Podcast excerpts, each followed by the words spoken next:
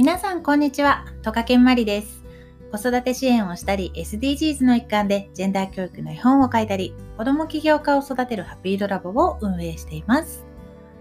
今日の放送では、子供の将来の夢というテーマでお話をしていきたいと思います。でお話の前に、えっと、2つだけお知らせをさせてください。えっと、オンラインで、えっと、ハッピードラボの授業を受けられるよようになりました。それがあの、今週じゃない、そうそう、来週からスタートしますので、来週の7日、8日が最初のスタートになりまして、えっと、2つテーマがあります。1つは、えっと、お金という、お金を学ぶというワークですね。で、もう1つが夢を学ぶことのワークになります。で、2つとも、えっと、平日コース、週末コースございますので、あのお時間合う方、ぜひぜひご参加お待ちしています。全国からあの、すでに申し込みをいただいていて、とてもありがたい限りなんですが、あの、少人数を、じゃないと、ちょっとこう、こちらのね、それぞれのこの把握が難しくなってくるのもあって、まずあの、少人数でスタートしたいと思って、ちょっとあの、クラスを分けたりとかさせていただいてます。なので、あの、ぜひぜひお気軽に参加してみてください。と詳細は私のあの、Facebook から、手塚まりの Facebook から、アルファベットでマリ手塚で検索してください。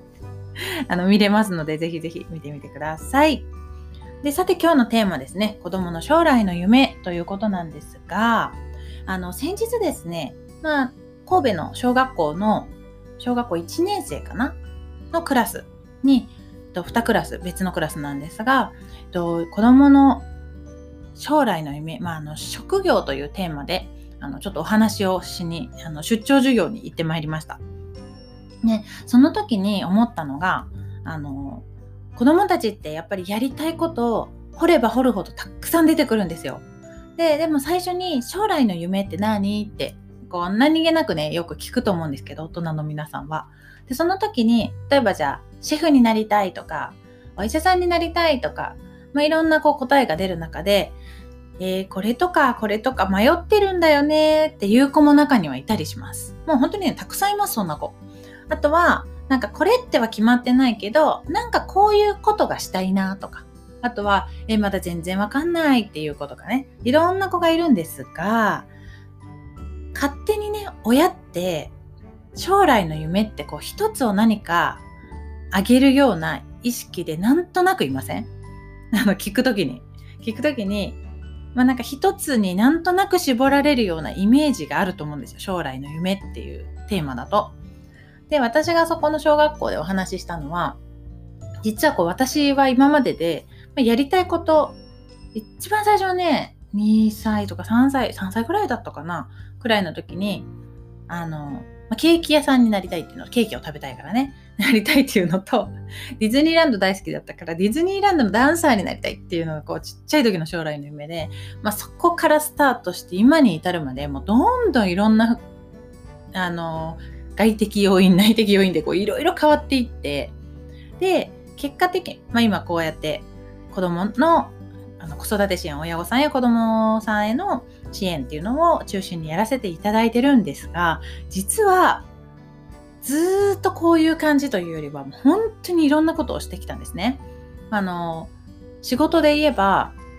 あの、こちらの、なんていうの？これ教育環境、教育関係？教育関口が全然回ってないですね。教育関係のことをしだしたのは本当にここ数年で、で、その前は看護師をやっていたし、で、看護師をやってて子供ができたことをきっかけにもなって、子育て支援とか、あとまあ、スクールカウンセラーとかね、そういう方に行ったのもあるんですけど、まあ、もっとその前を返せば、あの、みんなもそうだと思うんですけど、バイアルバイトとかね、する含めたらいろんな仕事を経験してきてると思うんです。で、私がその時に、あの、その時っていうか、あの、小学校でね、お話しした中で、一番こう、子供たちの目が輝いた瞬間が、あの、夢って一つじゃなくていいんだよって言った時だったんですよ。え？みたいな。そうなの？みたいな感じで結構子供たちが反応していて、で、私自身も今までこれやってみたい、あれになりたいっていうのを割と叶えてきてるというか、その時その時にやりたいと思ったことをやってきたし、で、その結果が全て合わせて今につながってるなってすごく思うんですよ。なので子供たちにも、例えば、じゃあお医者さんにもなりたくて、なんていうかな、お医者さんにもなりたくて、でも宇宙飛行士にもなりたいし、だけど動物が好きだから、えっ、ー、と、なんか獣医さんにもなりたいとかね、例えばだよ。って言った子がいたとして、そんな全部無理よって大体大人の感覚では思っちゃうけど、あら素敵ね、ま、なんて言いながらね、心の中ではそんな風に思っちゃったりするかもしれないんだけど、その3つを全部叶えたら、えっ、ー、と、どういう人になるかっていうのを想像させてあげたりっていうのをラボの授業ではやってるんですね。例えば、宇宙飛行士、お医者さん、動物のお医者さんだったら獣医さんね、獣医さん。その全部どれも魅力的だなって思ってる子がいて、じゃあもしその子が全部できるようになってたら、宇宙に、宇宙飛行士として宇宙に行って、宇宙の行った先で、お医者さんとしてね、人も見てあげられるし、宇宙に行った動物のことも見てあげられる。その人一人がいれば、動物も人間もみんな健康で元気にいられるね。すごいね。みたいな感じで、その子供の持ってるものを選ばせたり、取捨選択したりはしないで、その全部を叶えた自分っていうのをイメージさせてあげたりします。で、ただその中で重要なのが、どうしてもそれになるために資格が必要だったり、勉強が必要だったりっていう場合は、順番を考えなきゃいけないよねとか、最終的にこうなりたい自分の姿があって、じゃあそこに行くまでには、それってどういうルートでこう歩んでいったらそうなれるかなっていうのを結構ね年に1回ぐらいはラボの子供たちとじっくりやるんですけどなんかそういう機会ってあんまりね、お家でないので、ない、ないのでって言ったらダメだね。ないことが多い。親御さんも忙しいし、じっくりじっくり将来の夢を語り合うっていうことが、もうできてる親御さんはもう本当に素晴らしいと思うんですけど、実際私が家庭の中でじゃあ、まあ、常日頃できてるかって言ったら、私は全然できていないので、まあ、そういう中で、そうやって子供の思いを、あの、自然とね、勝手に1個に絞っちゃうっていうのは、すごいもったいないなって思うので、あの子供の将来の夢っていうのを話すときに、ぜひ、あの、周りにいる大人や親御さんは、あの、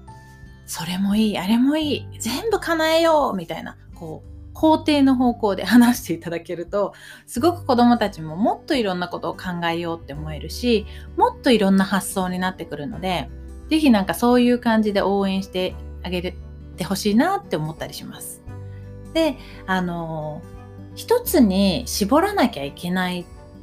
例えば、一つじゃないと、あの、トップを目指せないみたいなのって、まあ、本人がそう思ってそうやってやってるんだったらいいんですけど、